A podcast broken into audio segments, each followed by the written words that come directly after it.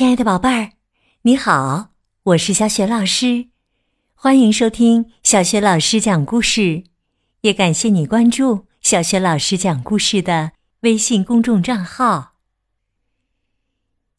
今天呢，小雪老师为你讲的是科普故事：古人的计时方法。这个故事呢，选自《万物有数学》系列丛书当中的。好玩的量与计量这一本《万物有数学》这套丛书呢，在小学老师优选小程序当中就可以找得到。那么，在我们国家，古人到底是怎样计时的呢？一起来听一听吧。古人的计时方法，孩子们，现在呀，我们将一天。划分为二十四个小时，使用的时间单位是时、分、秒。比如九点三十五分二十四秒。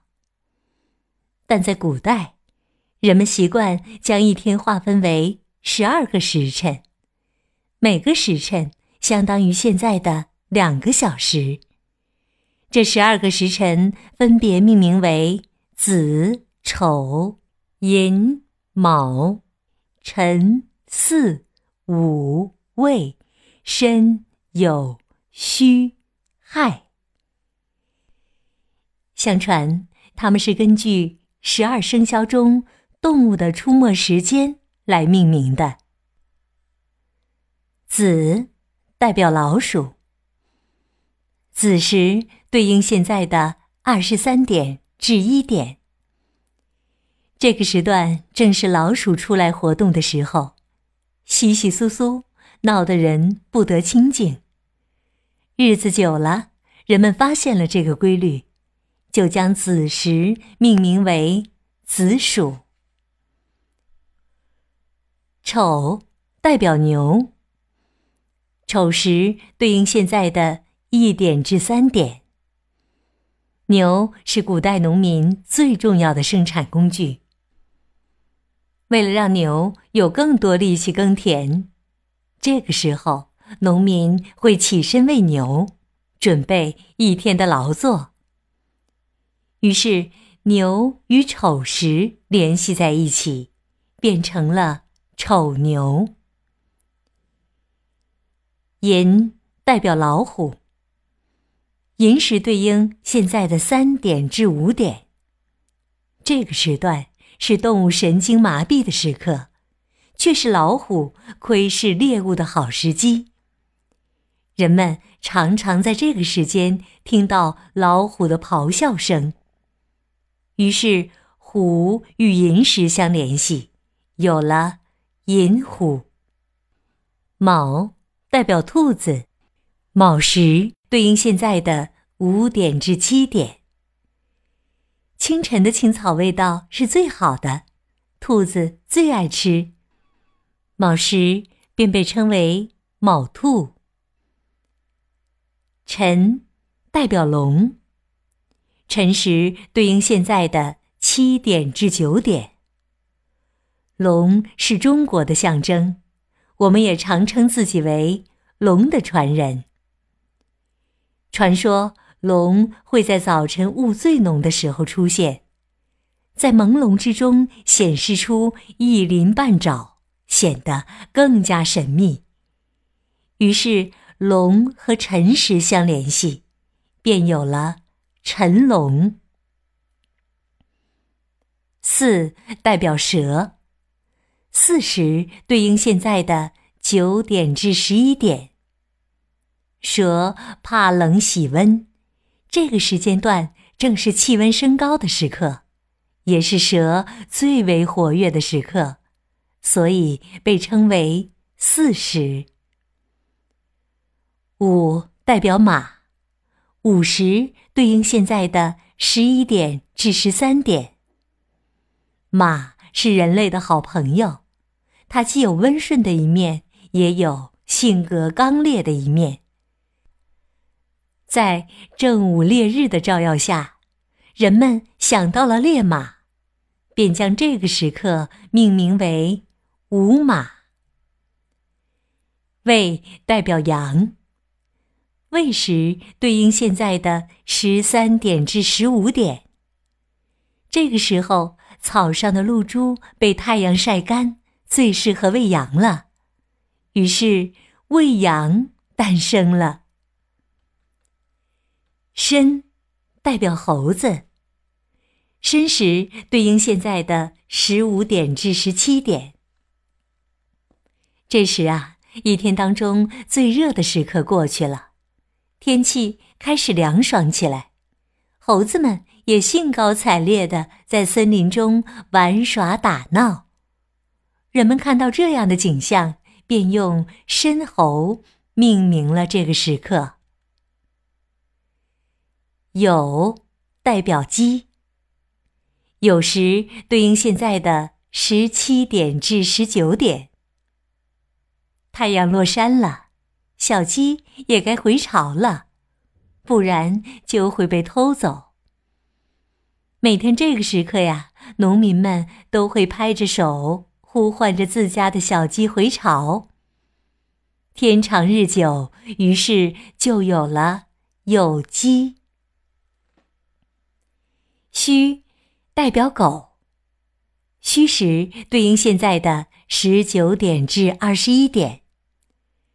这个时间呢，主人带着狗在家里家外巡视一遍，就可以安心的锁门睡觉了。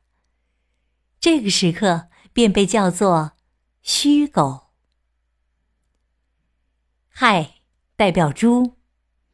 亥时对应现在的二十一点。至二十三点，猪也是人们饲养的重要家畜。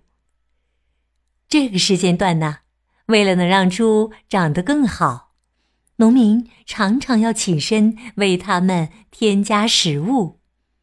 亥时便与猪有了联系，叫做亥猪。除了十二个时辰，古人对一天的时间还做了其他的划分。比如，他们将太阳升起的时间称为晨，太阳到达头顶上方的时间称为正午，接近正午的时间称为余中，太阳偏西称为仄，随后就是。日入，也叫日落。之后是黄昏，黄昏后是人定。意思就是夜色已深，人们要停止活动，准备歇息了。入定后是夜半，夜半后是鸡鸣，然后是平明。这时天也就亮了。一天的时间，周而复始，循环往复。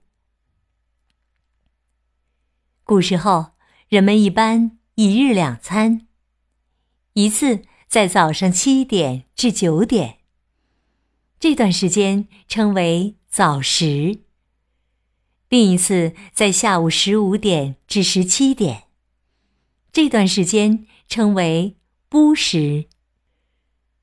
除此之外，古代城市通常会实行宵禁，也就是禁止人们夜间外出活动。所以城门早晚会定时开关。如果生活在古代，那可就要留心了。早晨开城门时，城里会敲响频繁的钟声；到了晚上关城门时，城里又会敲起进阶鼓。这时啊，人们就会纷纷赶回家中，不再外出了。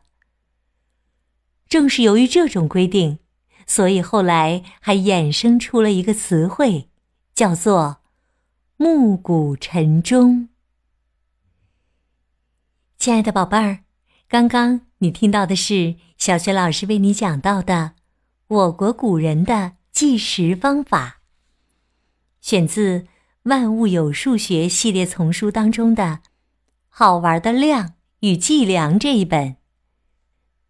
万物有数学系列丛书在小学老师优选小程序当中就可以找得到哟。